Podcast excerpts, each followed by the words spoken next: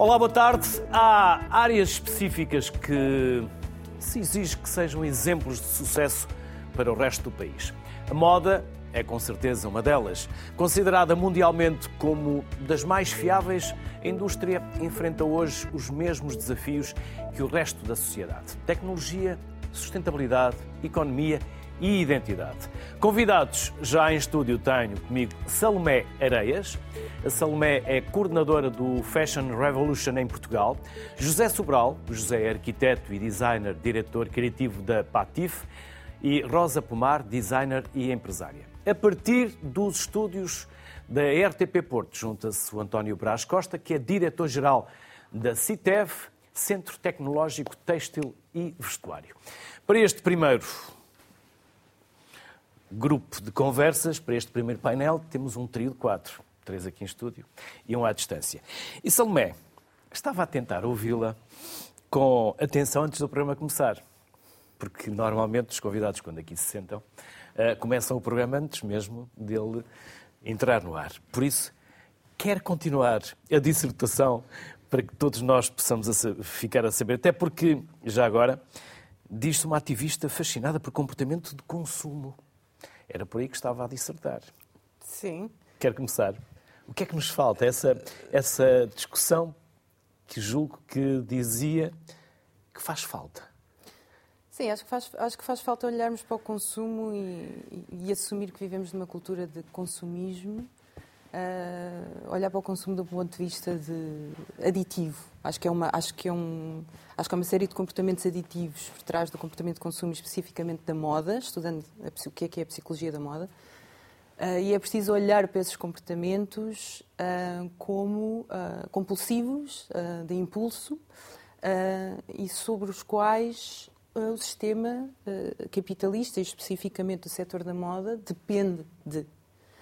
Um, e, no fundo, acho que vivemos uma, uma cultura de, uh, de responsabilização do consumidor, pomos esta, este peso de salvar o planeta em cima dos ombros do consumidor um, e acaba, isto acaba por ser uma, um lavado de mãos. Uma desresponsabilização. Um lavado de mãos uh, uh, com, com a transparência, com a rastreabilidade, com medidas eh, contra o greenwashing, sendo que muitas vezes, estava agora a dizer à Rosa, muitas vezes estas medidas, estas políticas, inclusivamente da União Europeia, funcionam como pensos rápidos em cima de um problema que, tem que, ir, que temos que abordar com muito mais radicalismo, ir à raiz, ir à essência eh, do que é a nossa cultura para, para resolver, porque o consumidor vai continuar a consumir, porque ele tem, portanto, o consumo, a forma como o consumidor lida com o preço riscado, com um, com o estímulo do medo, uh, não é? Riscado, liberta é... dopamina, como quando outra fala droga no preço qualquer. Riscado, o que é o preço? O preço riscado, riscado é quando se apresenta um preço. Uh, é, é, é, uma técnica muito comum na, do, na indústria em qualquer indústria, no na verdade, em geral. qualquer montre. Mas especificamente no, na área do fast fashion e do ultra fast fashion, ainda mais, uh, é usado uma espécie de, é usado um, um chorrilho de de, de, de, cores e preços a pescar e de estímulo do medo e de oportunidade única e de uh, este, esta edição especial que vai terminar e os preços riscados são aquele, um, aqueles sei lá, os preços que são usados que nós conhecemos uh, nas campanhas publicitárias, da apresentação de um preço anterior que é arriscado e depois há um preço novo. E isto indica uma, indica uma espécie de uma oportunidade uh, irrecusável de, das marcas para. de desvantagem das marcas. E são as marcas a dizer assim: estamos em desvantagem, por isso uh, indicam ao consumidor para, para aproveitarem, e o consumidor, isto, isto uh, provoca uma libertação de dopamina no cérebro do consumidor que é muito difícil para ele recusar. E é, e é, sabido já há muito tempo que o comportamento de consumo, ou pelo menos a decisão, é automática, é 95% automática e emocional. O consumidor não é uh, racional. Um, e acho que a indústria acaba por aproveitar-se dessa, dessa irracionalidade. José e Rosa acompanham a dissertação da Salomé? Um, eu fazendo aqui um paralelismo, é o que estávamos a falar antes de irmos para o ar, eu vejo as palavras muito relacionadas com a arquitetura, um bocadinho com o meio onde eu acabo por crescer. Um, no, na essência dos, dos edifícios em, em, betão, com paredes verdes, com estas paredes que, que tornam o edifício sustentável, ou pelo menos é o que, o, o que soa quando uma pessoa olha para um, para um relevado vertical. Um, e que, na verdade, não representa nada de, de palpável. No entanto, eu, se calhar, a minha perspectiva é, é um bocadinho diferente, ou toca noutro, embora o objetivo seja o mesmo, vai tocar noutro, noutro parâmetro, que é um bocadinho mais na, na emoção da pessoa e na relação que tem com a peça de roupa, ou com a peça, ou com a peça, uma escultura, ou com, ou com a própria arquitetura. Ou seja, haver este, este bonde e esta ligação mais forte. Um bocadinho idealista, um bocadinho percebo que não é tão palpável, no entanto eu não lido tão bem com a parte da legislação por cima, de, ou seja, com, com as palavras que não podemos dizer, com os preços poderem ou não poderem estar arriscados. Percebo que são medidas que realmente funcionam, no entanto, eu acho que o problema tem uma raiz no consumidor também. Sim. E na, na, indústria, como é óbvio, que acaba por ser, reage também ao consumidor. Não só o consumidor reage à indústria, como a indústria acaba por estar sempre um bocadinho à frente ou seja, a reagir a este consumidor. E eu penso que é esta ligação que nós temos às peças, é, é não só o, o comprar o, o, as lojas vintas ou comprar uma peça em segunda mão, mas dar uma ligação a essa peça em segunda mão, como eu tenho, por exemplo, camisas do meu tio-avô, e que se calhar eu primo por as ter e gostava que até tivesse o nome dele ou gostava que tivesse uma ligação maior com ele. Um, e eu penso que é um bocadinho é ideológico, mas é, um, é como eu vejo este, este processo. Rosa. Uh, completamente de acordo. Aliás, acho que nós estávamos aqui desde o início bastante em sintonia. Eu concordo completamente com, com o que o José estava a dizer, mas sinto que ainda estamos muito longe disso, não é? Eu, eu, há uma minoria, crescente, espero eu, de pessoas que cada vez mais valoriza os processos de produção ou a ligação afetiva que tem uma determinada peça, a qualidade que essa peça tem e a possibilidade dessa peça durar uma série de anos em vez de ser uma coisa para deitar fora mas, mas isso é ainda um comportamento completamente de nicho. Sabemos muito bem não é? que os miúdos preferem ter 10 pares de calças que custaram dinheiro de menos do que terem dois que vão durar muitas estações. E uma das grandes questões é precisamente como é que fazemos essa transição. E, e enquanto o normal for achar que se tem de ter mais, que se tem de ter mais quantidade, que tem que se ter mais conforto, que se pode consumir infinitamente, não vamos. Só quando mudarmos o discurso para como é que vamos consumir menos, porque consumir menos é que é bom, e quando nos quisermos. Quando os miúdos acharem que o que é interessante é assumirem que querem consumir menos e não mais, aí sim vamos estar no princípio, se calhar, de qualquer coisa nova. Não vamos deixar o António de fora desta dissertação. António. Pois, eh, eu tenho uma perspectiva que é complementar à que acaba de ser apresentada. Estou, eu estou em linha com o que foi dito, enfim, com algumas nuances, mas estou eh, basicamente em linha com o que foi dito. Contudo, falta aqui discutir uma, uma questão extremamente importante, que é quando falamos de sustentabilidade, quando falamos da agressão que os nossos hábitos de consumo fazem ao ambiente, eh, ao planeta, etc., eh, nós não podemos esquecer que entre o planeta e o momento do consumo, o ato da compra e a forma como se utilizam as roupas, em última instância, há uma panóplia de questões uh, a tidas em conta. É, como é que isto foi feito? Uh, de onde é que isto veio? Uh, recursos não renováveis, utilizamos recursos renováveis, os processos de transformação tiveram um impacto neutro, positivo ou negativo no ambiente, etc. A outra questão tem a ver com a, responsabilidade dos consumidores, que não pode deixar de ter em linha de conta duas coisas. Em primeiro lugar, a informação que dispõe. Eh, todos nós nos confrontamos hoje em dia com eh, pessoas que têm a preocupação de ser responsáveis no momento da compra, mas acabam por fazê-lo em cima da informação que têm. E a informação geralmente é, é escassa e tem sido também mentirosa. Uh, tem sido feita têm sido feitas campanhas eh, tentando explicar que determinado produto tem um determinado nível de sustentabilidade, quando em boa verdade não tem. De resto, eh, a última questão eh, vem, vem neste sentido, que é a questão da regulamentação. Ah, o meu lado mais idealista estou de acordo com o arquiteto, mas para que é que é a regulamentação? Se nós todos podemos tomar consciência do mundo em que vivemos e ter, ter, ter comportamentos uh, mais responsáveis, sem pôr em, linha, sem pôr em, em causa uh, tudo o que são as emoções, etc. Vamos continuar a ter emoções, vamos, vamos continuar a, a precisar de moda e gostar de moda. Mas a, a, a regulação tem, tem aqui um, um, papel muito importante, que é, é um acelerador da mudança. Eu lembro quando, quando o meu centro tecnológico começou a falar sobre esta nova abordagem à sustentabilidade, esta abordagem holística à sustentabilidade, no início da década passada, durante muito tempo éramos considerados uma espécie de filósofos, de ativistas. As coisas, felizmente, foram, foram, foram mudando. E o que está a acontecer neste momento com os célebres 16 documentos que a Comissão Europeia está eh, a preparar e que vai colocar para transição para, para, para, para o ordenamento jurídico dos Estados-membros, é fundamental porque, reparem, apenas decidir que é proibido destruir estoques não vendidos tem uma implicação direta no comportamento das marcas. As marcas de luxo viveram durante, sei lá, eh, um século Uh, neste princípio de que é tudo muito caro e o que não se vender destrói-se, queima-se. E queima-se para manter o nível de preço. Ora, a partir do momento em que isto é proibido, as marcas são obrigadas a encontrar uh, modelos de negócio alternativos e os efeitos já cá estão. Da mesma forma que a proibição da exportação de lixo uh, tem um efeito imediato sobre um flagelo.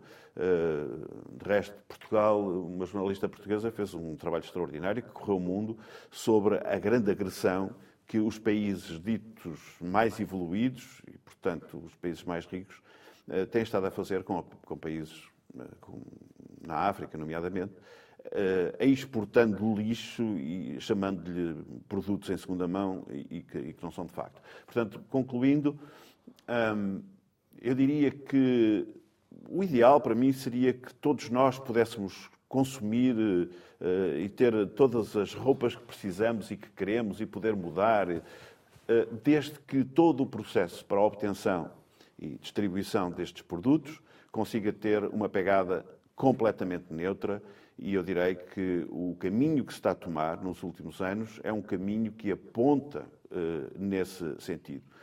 Se, se o conseguirmos, é a nossa responsabilidade, a comunidade científica está muito alinhada com isto, estão-se a fazer coisas maravilhosas no mundo a este respeito. A União Europeia à frente, os institutos de, de investigação europeus são claramente quem vai à frente nesta matéria e os resultados são, são, são extraordinários. Eh, eu, eu, admito que as necessidades desse, desse controle ou dessa modificação dos hábitos de consumo serão menores desde que a comunidade científica e a comunidade industrial consiga implementar tudo o que nós pensamos que vai acontecer nos próximos anos. O António vai continuar a partir do Porto. E eu olhei para vocês durante várias, ou por várias vezes, enquanto o António falava, vocês estavam muito, muito atentos e pensativos. Isto vai ao encontro daquilo que a Salomé também faz. Uh, estudar a tendência de consumo enquanto sustentabilidade e o seu impacto económico e a pegada, naturalmente. Sim, eu estava a falar um, e agradeço que refira a questão do greenwashing, dessa, dessa uh, do greenwashing, de, do que é, aquilo, que é chamado o neocolonialismo do lixo, que é algo que é preciso um, profundamente erradicar. Uh, mas acho que, enquanto. Eu considero que nós estamos muito longe de, do, do, do que são as medidas para. Um, para resolver um, para o encontro da, da, justiça climática neste momento. Temos uma emergência muito mais, eh, uma emergência climática muito mais grave do que aquilo que nós estamos a conseguir responder. Eh, e, na verdade, eu acho que nós devemos repensar, de facto, o que, este, o que é, que é este conceito da sustentabilidade e, e falta-nos muitas vezes olhar para a sustentabilidade do ponto de vista social. Um, e eu, eu, acho que em Portugal, na verdade, nós não podemos falar de sustentabilidade não, não, vejo sustentabilidade em Portugal no setor têxtil. De nenhuma maneira podemos falar disso quando nós temos um salário mínimo. Um, este ano subiu para 820 euros quando estamos a viver um, esta crise da habitação e inflação. Um, e considerar uh, que existem marcas sustentáveis dentro do setor têxtil em Portugal, quando a grande maioria uh, dos, dos operários e dos operários têxteis Uh, recebem este valor quando, por exemplo, sei lá, em Braga, Famalicão ou Guimarães, a renda média uh, já ultrapassa os mil, os mil euros para as pessoas conseguirem viver. Portanto, parece-me que é impossível falar de sustentabilidade enquanto não se falar de salários mínimos, enquanto não se falar de condições laborais. Um, e parece-me também injusto uh, que as, as, marcas de fast fashion uh, portuguesas uh, possam falar de sustentabilidade nas suas cadeias de abastecimento quando têm um modelo de produção um, cujo objetivo é, é, tentar produzir o mais rápido possível, a maior quantidade possível, no mais curto espaço de tempo possível. Uhum. Um, Portanto, acho que nos falta olhar para a sustentabilidade deste, deste, deste ponto de vista, sem ser só. Um, pronto, sem ser só sustentabilidade ambiental. Uhum. José, independentemente, e não vos querendo desviar, se eventualmente quiserem acrescentar ou comentar a intervenção do António, e a inteligência artificial? O okay. que vai fazer a tudo isto? Se calhar estou mais preparado para responder a isso do que, do que já entramos noutras matérias que não estou tão confortável. Um, mas passando um bocadinho o meu prisma do que, do que, é, esta, do que é este impacto e da maneira como eu vejo, de uma forma direta, de uma forma direta, o impacto que pode ter neste, nesta redução de desperdício.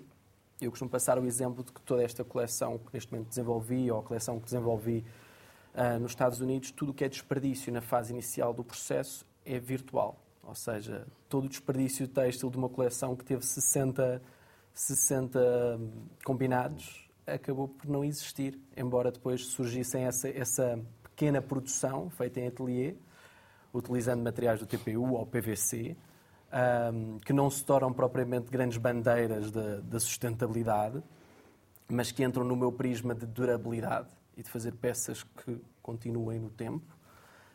Um, entramos nesta. Eu penso que a grande influência da, da, parte da inteligência artificial será nisso, será nesta parte experimental e na parte de não haver desperdício. Já, temos, já chegamos quase a um, a um aproximar tão, tão realista do que é o produto. Um, que fica a faltar o, quase como, como falámos há bocadinho do on demand, do último pedido, de pedir uma peça ou pedir ou saber o número de peças que eu quero, porque eu já sei como é que a peça vai funcionar em termos virtuais. Uh, para não falar depois de todas as implicâncias que tem no supply chain e na otimização do, do processo, porque acabam por ser uh, análise de dados, de ciência de dados, e agora do que fazer com eles. E se calhar há, há processos hoje em dia que estão decadentes na, em, todas, em todas as indústrias. Um, e eu vejo que a nossa preocupação como humanos e como pessoas é isto, é ter estas conversas e se calhar será, na, será nesse, nessa, outra, nessa outra parte mecânica do nosso trabalho que vai entrar a inteligência artificial para também otimizar esses processos. Uhum. Um, mas sim, já fugindo aqui um bocadinho à temática e puxando um bocadinho o lado para, para o meu mundo. Aqui a conversa vai no sentido que os convidados quiserem, independentemente dos tópicos que nós temos preparados para, preparados para, para discutir. Rosa, ir àquilo que é nosso, ao original, às tradições, às raças autóctones, pode estar aqui também um ângulo de sustentabilidade? Sim, mais do que até entrar diretamente nisso, é, estávamos a falar há bocado como é que se vai do planeta à peça final, não sei exatamente qual foi a expressão que foi usada, mas eu, aquilo que eu faço está muito mais próximo mesmo da origem, né, da origem da matéria-prima, um, e, e, não sou, de facto, muito otimista. Queria dar um, um exemplo. Nós temos, uh, neste momento, a lã, que é a matéria-prima que eu trabalho, representa cerca de 1% de, das matérias textas que são consumidas, quando as fibras de base fóssil continuam a crescer de ano para ano. Estamos aqui a falar, quer dizer, não se pode ser Tem otimista. Tem a ver com custos, preço, custo? Tem a ver com preços, claro, com, com, com ser uma matéria-prima que está sempre disponível, não depende do clima, não depende de, de muitas outras coisas. Nós, em Portugal, financiamos a atividade agropecuária, não é? Portanto, as pessoas têm apoios para, e outras não têm, mas têm apoios para criar um animal, que é a ovelha, que além de carne e leite, dá pele e dá lã.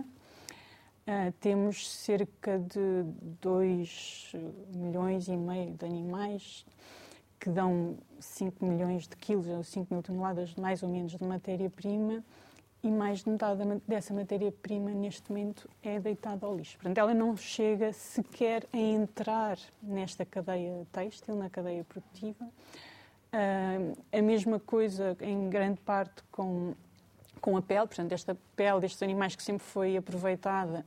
Neste momento, ainda agora muito recentemente, tive com um criador que dizia que lhe dava vontade de chorar cada vez que tinha que deitar uma pele de um borrego ao lixo, porque estas coisas sempre foram aproveitadas e, e deixaram de ser.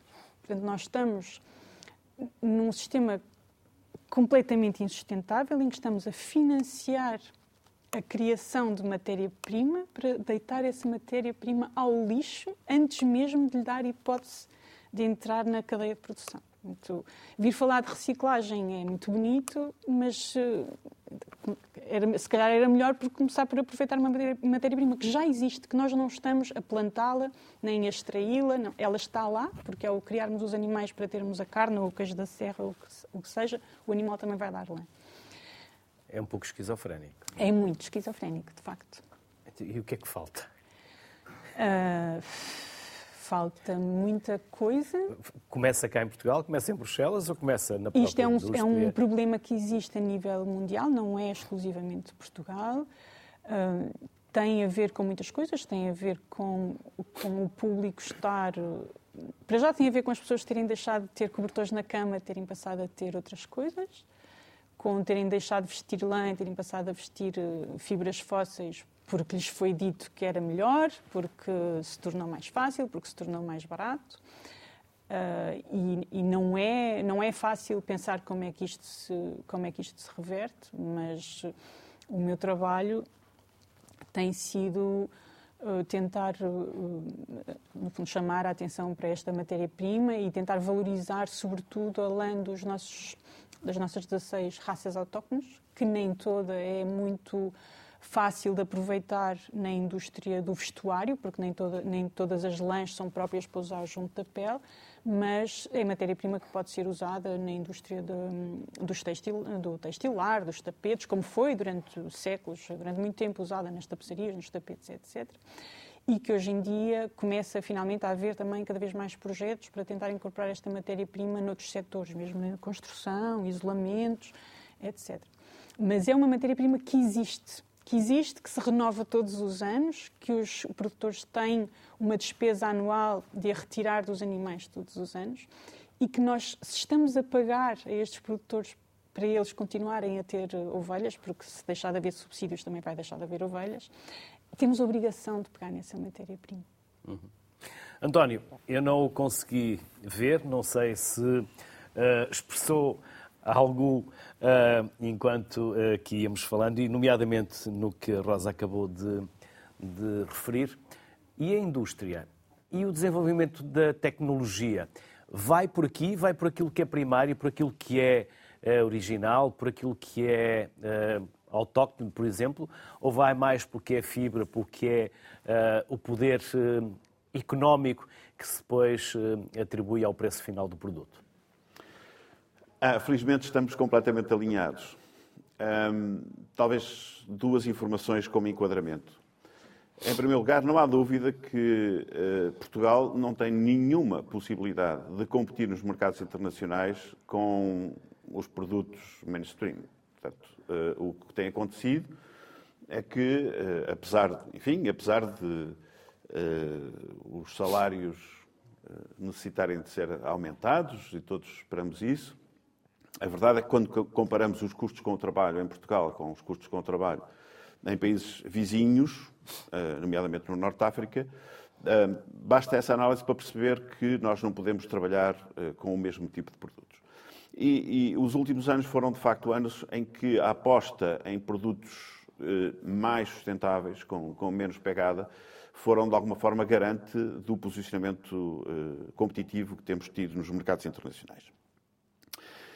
Hum, quando abordamos a sustentabilidade nesta, desta forma holística, obviamente incluindo as questões sociais, hum, nós rapidamente pomos em perspectiva não só os, os, os, as matérias-primas de origem fóssil, porque aí não há dúvida, estamos todos em guerra contra isso, mas também colocamos em perspectiva a logística associada. Quer dizer, o algodão, que é, é uma fibra que tem uma imagem extraordinária no mercado, uh, em boa verdade é produzido do outro lado do mundo.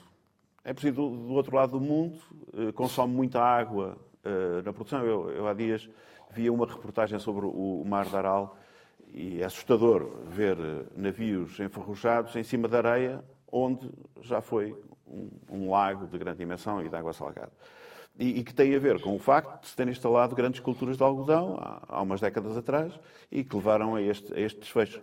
Portanto, uh, o algodão tem, tem, tem, tem, muitos problemas, é produzido do outro lado do mundo, os custos logísticos, custos ambientais logísticos são, são, muito, são muito grandes, portanto temos que encontrar formas alternativas. Uhum. O maior projeto de investigação que existe em Portugal neste momento chama-se Bioeconomia nos Têxteis. Alguns dos, dos nossos colegas conhecem, conhecem o projeto. E o objetivo é esse. O objetivo é encontrar matérias-primas a partir daquilo que temos. E o que é que nós temos? Bom, nós temos agricultura, nós temos floresta. Numa, num, num momento em que o consumo de papel está em queda, é uma grande oportunidade de utilizar os produtos da floresta, seja madeira, seja biomassa, para produzir fibras. E, e com isso consegue-se uh, consegue produzir fibras que têm uma performance muito melhor do que, do que o algodão. Uh, é aqui que estamos. Não tínhamos nenhuma produção desse tipo de fibras em Portugal. Neste momento está em construção duas fábricas. São muito boas notícias. É utilizar o que temos. A segunda questão tem a ver com a utilização de plantas que existem uh, em Portugal e arredores. Uh, o velho cânhamo. O cânhamo foi a razão de ser dos descobrimentos. Sem cânhamo não teria havido velas para, para as caravelas toda a técnica de, de utilização do, canho, do cânhamo foi sendo perdida no nosso país, o linho o mesmo, mas outras plantas como a papoila, a ortiga, eh, a bananeira, o ananá, todas essas plantas de onde se podem extrair eh, fibras, que neste momento têm um grande impulso no seu aproveitamento. Em primeiro lugar, porque as tecnologias que existem já estão mais preparadas para lidar com essas fibras, mas também porque o nosso mercado pede isso. Uh, encontramos em algumas plantas características nas fibras uh, uh, extraordinárias que suplantam completamente o que se passa com as fibras de origem fóssil. Um, a lã. A lã está claramente dentro deste conceito de, de bioeconomia e estou completamente alinhado com esta ideia. Nós temos que encontrar formas de dar uma boa utilização à produção de lã em Portugal e, tenho boas notícias. talvez a aplicação mais difícil para utilizar ou para substituir os produtos de origem fóssil por produtos de origem bio são as aplicações na área do, do desporto.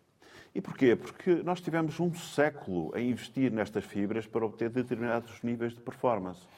Hoje já ninguém pensa comprar uma peça que não seja respirável não, ou que não faça uma boa gestão da temperatura do corpo, etc não, não nos passa para a cabeça e não vamos andar para trás, vamos, vamos manter isso.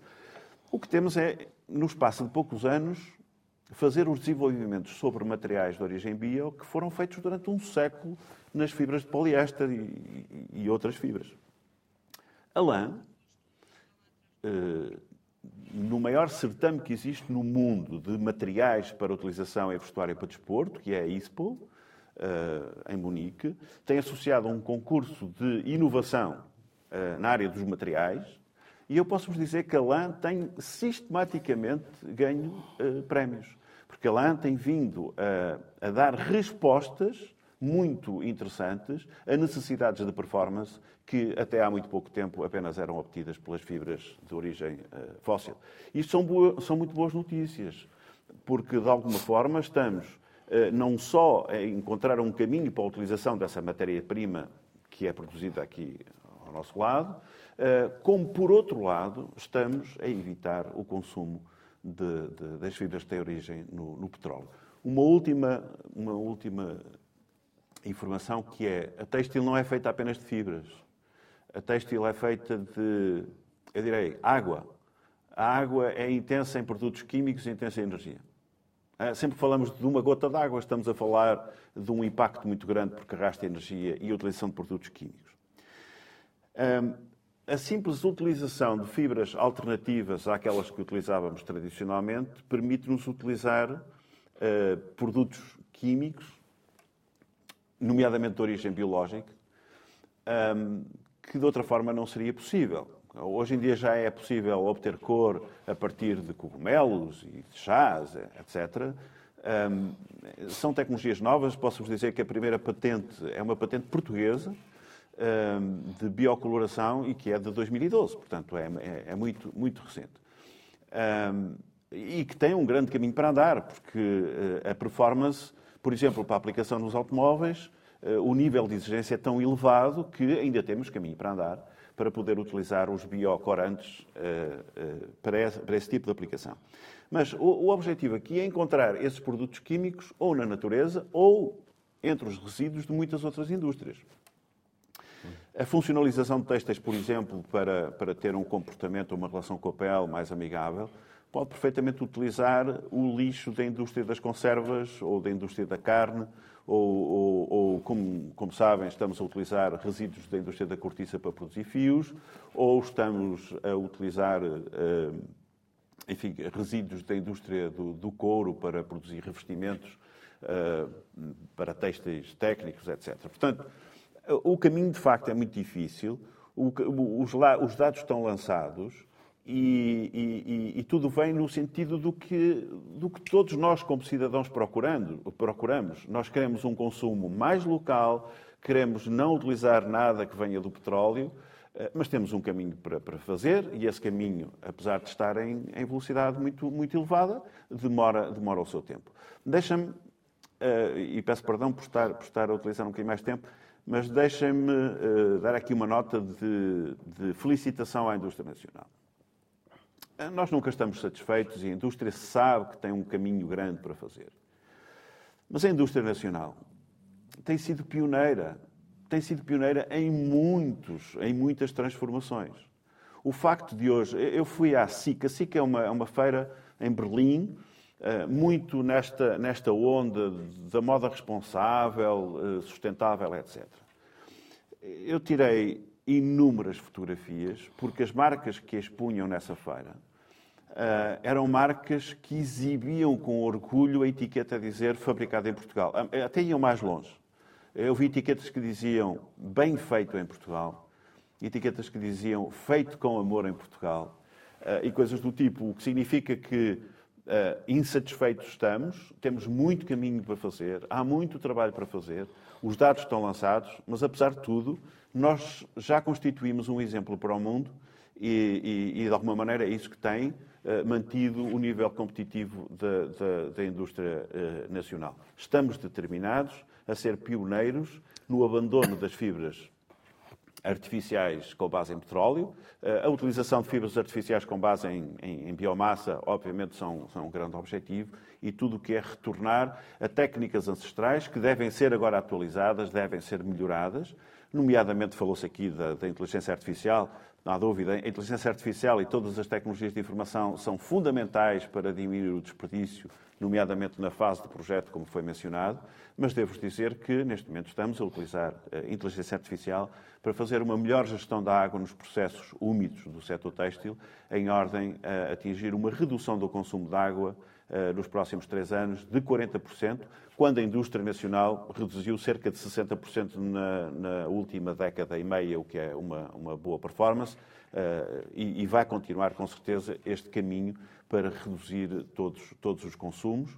O, o grande objetivo é atingir a neutralidade tão, tão rápido quanto possível. Rosa, gostou do que ouviu da parte do António? Deduzo que sim.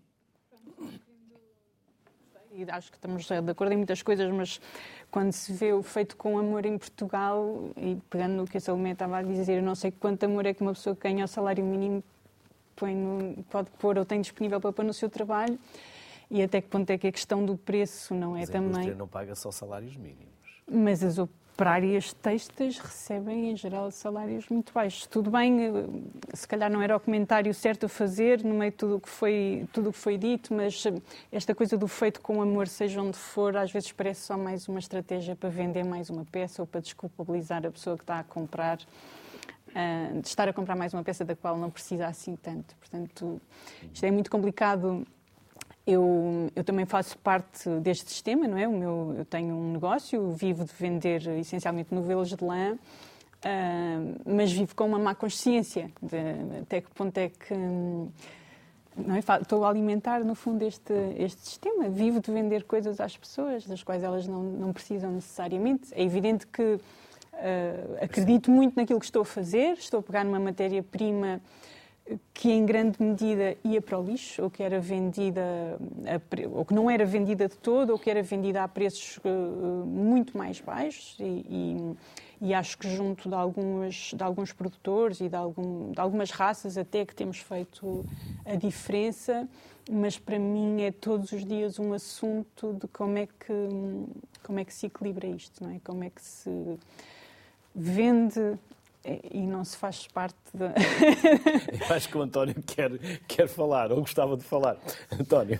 Não, repare, não eu concordou. compreendo perfeitamente a vossa posição. Eu, eu, eu também tenho esse lado. O nosso trabalho científico eh, não nos retira esta, esta característica que temos de ser humanos e termos opinião, etc. Não, não, não, não, é no sentido de criticar o que eu ouvi, é dizer, eh, eu, eu, eu, estou de acordo com tudo. Agora, a nossa missão é encontrar soluções. E as soluções, é, eu, eu podia dizer, eu tenho um telemóvel no bolso. O telemóvel que eu tenho no bolso utiliza meia tabela periódica. Eu não sei se estão a perceber, é meia tabela periódica. Grande parte dos elementos que são utilizados para a fabricação do telefone, do smartphone, são terras raras, que têm grandes problemas na sua extração, que necessitam de, de muitas toneladas de terra para extrair uns gramas de, de, do material que nós necessitamos. Bom, quer dizer, acho que neste momento não passa para a cabeça de ninguém isolar-se e deixar de utilizar um smartphone. Uma conversa diferente é encontrarmos soluções alternativas para que mantenhamos a possibilidade de utilizar um smartphone, mas com menos impacto. E, e, e, o objetivo é que seja um impacto nulo e, se possível, um impacto positivo, regenerativo uh, de tudo. Em relação às questões sociais, as questões sociais, uh, uh, e, e, eu gostei particularmente da referência que, que, que a nossa colega fez, porque esse é um problema que todos temos. Todos nós. Eu, eu, eu garanto-vos que, numa reflexão estratégica que foi feita ao nível europeu, eh, com uma instância nacional para depois ser remetida para o nível europeu. A certa altura perguntaram, até com alguma graça, uh, Brás, tu uh, dedicas a tua vida a isto, qual é a tua maior ambição para os próximos 10 anos no setor têxtil? E, e o que eu disse, juro-vos que é mesmo verdade, aquilo que eu disse foi, a minha maior ambição é que nenhum dos nossos colegas na indústria ganhe um ordenado mínimo daqui a 10 anos. Todos nós queremos isso. O que temos é que encontrar soluções para atingir isso. O problema dos salários baixos não é um problema do setor têxtil. É um problema de muitas economias. É um problema de muitas economias, eh, mesmo algumas economias ditas mais ricas do que a nossa, em que as pessoas também têm dificuldade em viver. As pessoas têm dificuldade, eh, se é verdade que, que um apartamento pode custar mil euros no Porto, eh, em Viena custa muito mais. E, e, e, nós temos que medir isto em termos da qualidade de vida que conseguimos dar, dar às pessoas. Portanto, é, é, é nesta perspectiva que nos colocamos. Eu posso perfeitamente dizer assim, eu faço o meu trabalho, não quero saber de mais nada, não, não é essa a nossa perspectiva. A nossa perspectiva é, sim, sabemos para onde é que devemos ir, a indústria sabe onde deve ir, a indústria, apesar de ter como objetivo, grande objetivo, obter lucro, eh, é assim que a sociedade está organizada. A indústria portuguesa é uma indústria com consciência e, e, e que abraça estes desafios, está a abraçar estes desafios e, portanto, o que interessa é encontrar soluções resolver radicalmente o problema, nós não vamos conseguir. Olha, eu não vou conseguir. Eh, eu e a minha equipa, nós somos 440 pessoas a trabalhar todos os dias para isto. Mas não vamos resolver o problema assim aos talados dos dedos. O que nós estamos determinados é acrescentar, acrescentar, acrescentar, encontrar soluções que caminhem no sentido que nós consideramos certo, seja do lado dos materiais, seja do lado dos processos, seja do lado das condições de trabalho das, de, dos nossos colegas que estão na indústria e que estão também na ciência, porque nós também temos, também temos problemas com salários e também temos problemas com condições de trabalho e temos que atender a tudo isso. Um, e, era, era apenas este comentário. Estamos todos imbuídos do mesmo espírito. A questão é como é que cada um de nós pode contribuir para que se encontrem soluções e a evolução aconteça. O Paulo Silva, que é CEO da Absol Target, também já está há algum tempo a, a, em linha à espera para poder entrar. Paulo, quem são e já agora, o que acrescentam? Na linha do que o, Paulo, do que o António estava a falar, de acrescentar, acrescentar, o que acrescentam vocês? Boa tarde a todos, em especial à Salomé, com quem já trabalhei. É assim, uh, tudo o que se tem falado, realmente, o caminho faz caminhando e concordo com muitos dos temas que foram aí abordados. No entanto, eu acho que o futuro da moda depende das nossas exportações. Ou seja, eh, Portugal, eh, não falando em marcas portuguesas e falando da indústria têxtil e da indústria de calçado com quem trabalhamos também, em particular, dependem muito dos mercados para quem estamos a exportar. Muito não, dependem essencialmente, que é um setor essencialmente exportador. Nesse sentido, eh, e o que nós temos feito em particular é uma busca de clientes que pagam valor acrescentado.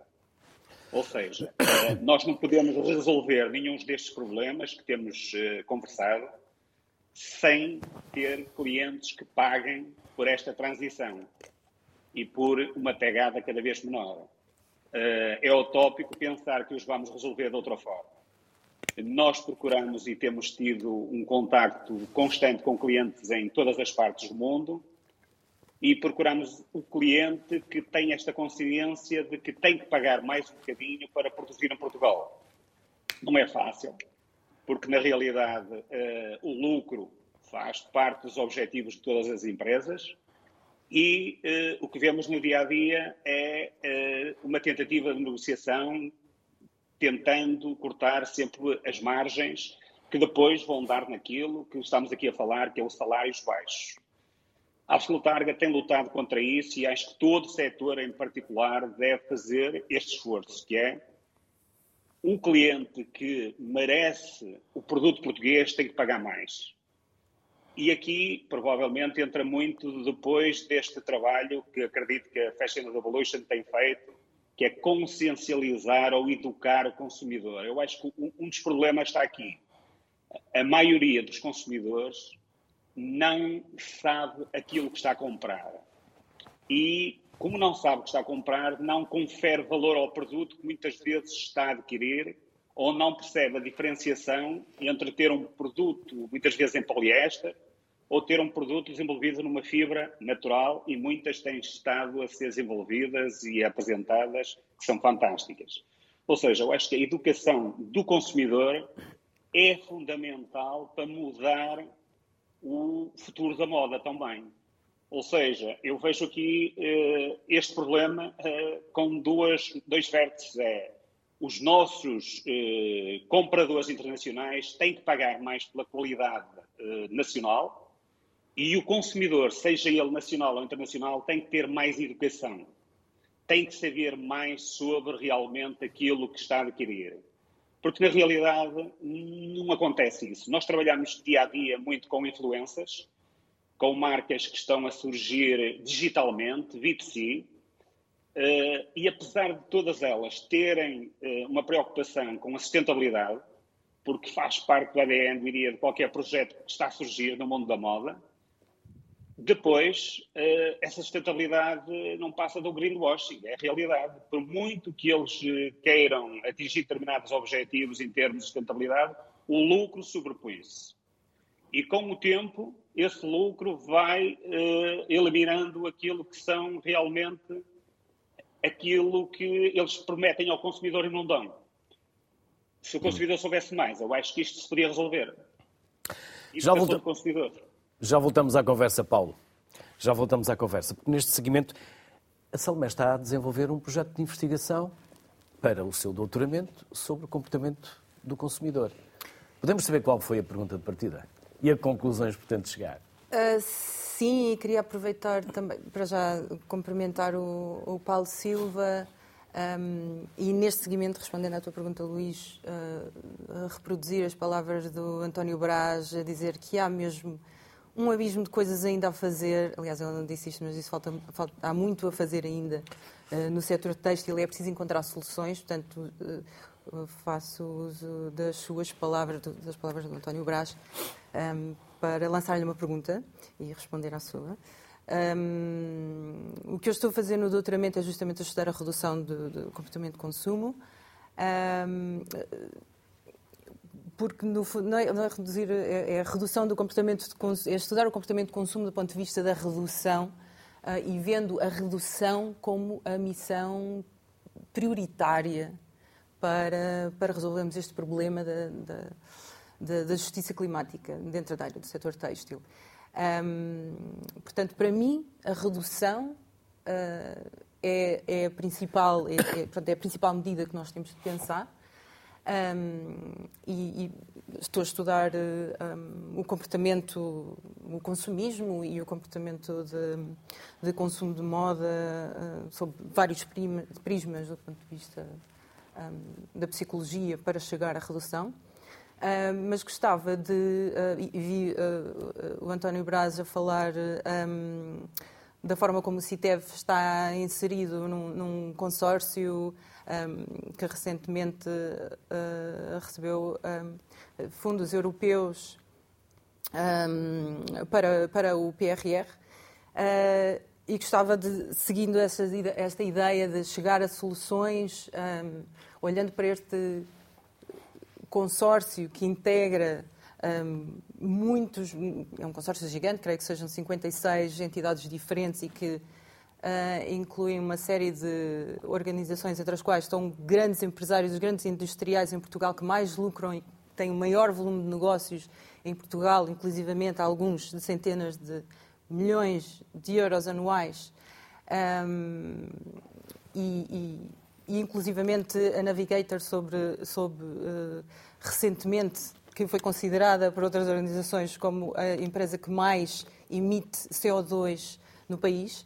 Uh, como é que olha para determinadas medidas que eu considero importantes, a, a, redução dos volumes de produção, que são essenciais, não sei até que ponto é que vocês abordam este, este tipo de estratégia para o setor têxtil, a redistribuição de riqueza, uh, e uh, o suporte uh, ao pequeno produtor, e, e ouviu falar de produção de cânhamo, por exemplo, como é que, como é que o pequeno produtor um, tem este suporte ao invés de estarmos a investir uh, nos, grandes, uh, nos grandes empresários. António, peço uma intervenção curta, porque já não temos muito tempo e ainda quero voltar ao Paulo. Não, uh, vou fazer uma intervenção até mais curta que aquilo que espera. É Ó oh, Salomé, a Salomé não vai esperar que o CITER, que é um centro tecnológico da indústria textil e vestuário, seja um partido político. Nós não somos. Quer dizer, nós, eh, nós estamos aqui ao serviço da economia, estamos ao serviço das empresas, é esse o nosso papel. Não somos polícias, não somos absolutamente nada, nada disso.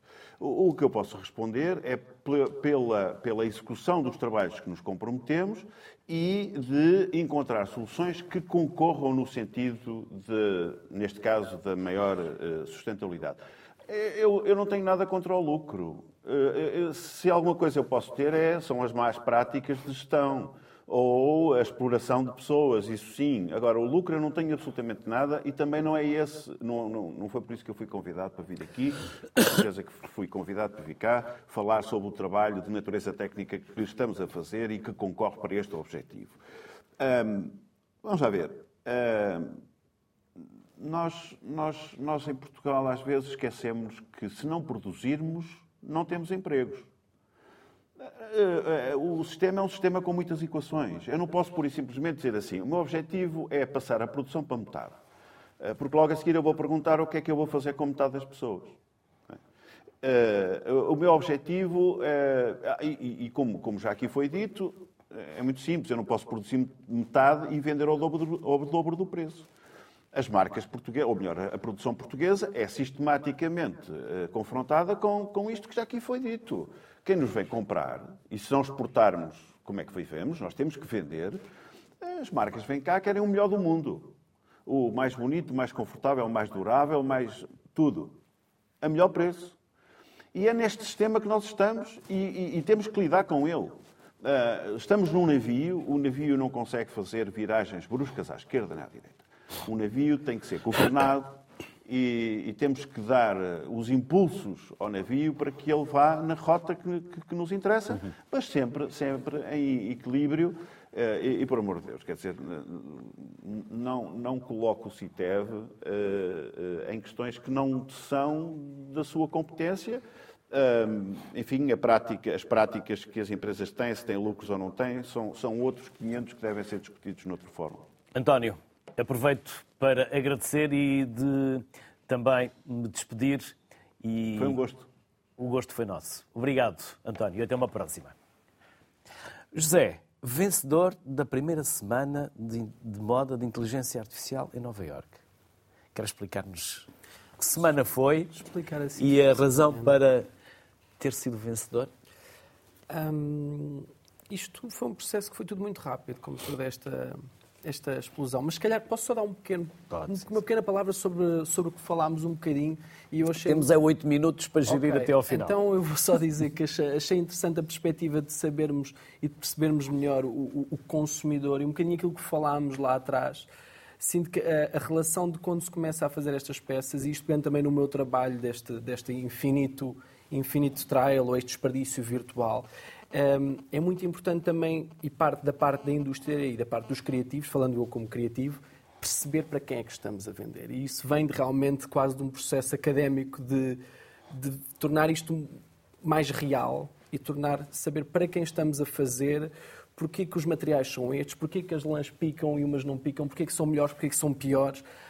Um, e é um processo quase todo educativo e que vai ter o seu, vai ter o seu desenvolver, espero eu, ao longo dos anos. Agora, voltando aqui à inteligência artificial. À semana. À Semana da Moda. Isto foi um processo que começou com o meu trabalho da arquitetura, sempre esteve muito ligado à parte da tecnologia, a realidade aumentada, à renderização de imagens, ou seja, a mostrar o produto final sem o produto estar, estar preparado.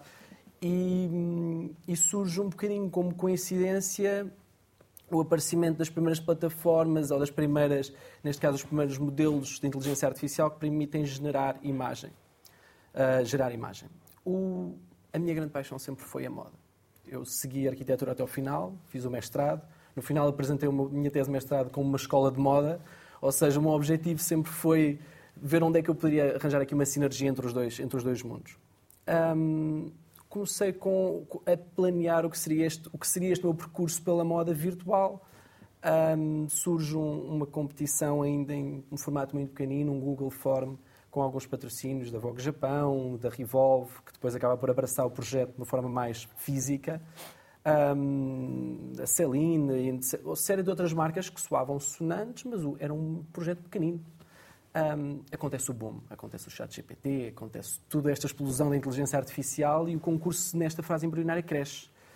Cresce, eu na altura estou a participar com, com a minha namorada a Matilde um, e no, no, espaço de meses passamos de estar em exposição a Nova York, a mudar-nos para LA, a ir fazer uma exposição em Milão e de repente a minha vida como arquiteto está um bocadinho em stand-by e, e tem sido um bocadinho um, um sonho também poder viver e, e, ser criativo e poder tocar as coisas e mostrar as minhas ideias, se calhar num espaço de tempo que é quase é, não é não é quantificável. E já tem uma coleção? Já tenho uma coleção que já apresentei em novembro, já lancei em, em Los Angeles em parceria com a Revolve. Um, todo um processo que passou das mesmas mãos que fizeram a, que escreveram estes prompts então as pessoas estão mais familiarizadas da forma como a inteligência artificial funciona, embora não seja só isso, um, são as mesmas que cortaram, ou seja, tive dois meses em ateliê com a equipa, conheço pessoalmente todas as pessoas que tocaram em todas as peças. O primeiro era, foi um processo de aprendizagem, porque embora fosse a minha grande paixão, o meu percurso académico sempre foi ligado à construção e à arquitetura. Uh, portanto, foi ótimo aprender sobre da modelagem aos tecidos, aos fittings, a tudo, ao editorial. Foi um processo completo. E agora, depois de já ter lançado, ter a oportunidade de, de abraçar outro projeto com, com a Lion of Porsche e apresentá-lo na Moda Lisboa, vai ser outro sonho, vamos ver. Paulo, digitalização, 3D, realidade aumentada, tecnologia, estão a aplicar? Eh, estamos, eh, aliás, eh, eu acho que a inteligência artificial, sem dúvida, é o, a tecnologia que nos dias de hoje nós já estamos a trabalhar internamente, mas que acredito que a indústria têxtil tirará o máximo de proveito, porque é sem dúvida fantástico e mais um dos fatores para contribuir para a sustentabilidade. O 3D também já se usa frequentemente na produção de protótipos e pequenas coleções. Uh, em termos de realidade aumentada, mesmo em termos de fibras inteligentes também e materiais inteligentes, vemos uma evolução bastante significativa e uma procura também no mercado por este tipo de fibras inteligentes. Diria que, de uma forma geral, uh, nós que trabalhamos com marcas a nível global, sentimos que Portugal é cada vez mais procurado pela uh, qualidade e sustentabilidade. E quando procuram sustentabilidade, procuram estes materiais e fibras inteligentes, materiais sustentáveis e fibras inteligentes. A indústria, a nível tecnológico, eu acho que ainda tem um trabalho a fazer, como é óbvio, uh, o caminho faz caminhando. Uh, e acho que a adoção da inteligência artificial é o grande desafio na indústria têxtil. Já vemos, e como falou o António Brás, uh, o CITEV, que tem relações com muitas empresas, já vê a sua introdução uh, sendo adotada. Eu acho que deveria haver um programa cada vez mais direcionado para a indústria calçado e têxtil, que acelerasse a implementação já, porque acho que estamos a perder aqui um tempo crucial Uh, e que este tempo nunca se vai recuperar. Ou seja, é urgente um programa específico dedicado à inteligência artificial na indústria têxtil e calçado. Uh, e se não fizermos, estamos a perder para outros mercados, porque nós temos contato com outros mercados uh, que produzem menos que Portugal, mas que estão a fazer uma adoção da inteligência artificial já e que vão tirar benefícios disso. Eu acho que a nossa indústria eh, não pode perder nada neste sentido. Eu, eu vejo mesmo que o, o, grande desafio na indústria é a inteligência artificial. Uhum. Paulo, obrigado por se juntar a nós. Obrigado. Obrigado pela simpatia. Até uma próxima. Obrigado. 30 segundos para cada um, se possível, para fecharmos. Rosa, a lã pica ou não pica? E porque pica ou porque deixa de picar? É, é a pergunta de um milhão de dólares, não é? uh, há a lã que pica e a lã que não pica. E, e, há uma, e, e, o que é importante perceber é que quando queremos uma camisola, para dar o exemplo mais óbvio, para durar muitos anos, em, sem deformar, não queremos necessariamente a lã mais macia de todas. Não, não é preciso que seja a lã mais macia de todas. Estamos muito presos nessa ideia do conforto imediato e muito óbvio, e que muitas vezes é conseguido à custa de amaciar a lã com produtos químicos eh, muito potentes, quando a lã que nós temos em Portugal e que temos mais que valorizar é uma lã que não é a mais macia de todas, mas que nos pode dar esse contraponto da longe, de, de uma longevidade e de uma qualidade mais a longo prazo, que no fundo é aquilo que para mim faz parte da ideia de sustentabilidade. Hum. Salomé, quando é que vai estar concluído o seu doutoramento? Uh, Ou é como o meu que nunca mais acaba? o seu vai ter. Termine na altura. Com tanta determinação, certa... acredito que esteja para breve. Ou Não, pelo menos que haja um prazo. Sim, uh, será em, uh, em, abril de 2025, portanto, dentro de um ano. Um, e, e, irei concluir, portanto, falta a dissertação, mas eu gostava de fazer aqui um, pelo menos uma, uma nota final que, de facto, nós temos de nos libertar um bocado destes lugares de um, em que só estamos a fazer aquilo que, que os nossos trabalhos dizem para fazermos, ou que o, os salários dizem para fazermos, ou que uh, o financiamento nos diz para fazermos. É? Nós temos de ir um pouco além uh, e, se calhar, empurrar um bocado o status quo, fazer uma série de questões importantes, irmos e, quando de facto perceber qual é o nosso poder e a nossa liberdade individual e a nossa liberdade quando nos juntamos com muitas outras uh, entidades e o nosso poder comunitário, a nossa ação coletiva. Uh, e, e, e, isto tem, tem, de facto a ver mobilização social forte, uh, massiva, para, um, para mudarmos algumas questões fundamentais, já temos falado aqui, é preciso ir à essência de, do nosso sistema económico, sistema político, porque não basta seguir a ter financiamentos e, e pôr pensos rápidos em cima de um problema que temos que resolver de raiz. Também era um pouco a resposta que queria dar António Brás e obrigada pela oportunidade. José, e como Nova Iorque e Los Angeles e outras cidades veem a moda portuguesa? Eu falei sempre com muito orgulho e acho que sempre foi este selo de que nós somos realmente os produtores. Agora temos que ver em que patamares e para quem produzimos nós. Isso depois é, outro, é, é outra questão. Um, porque a qualidade existe, agora é preciso produzirmos para nós e produzirmos para alguém.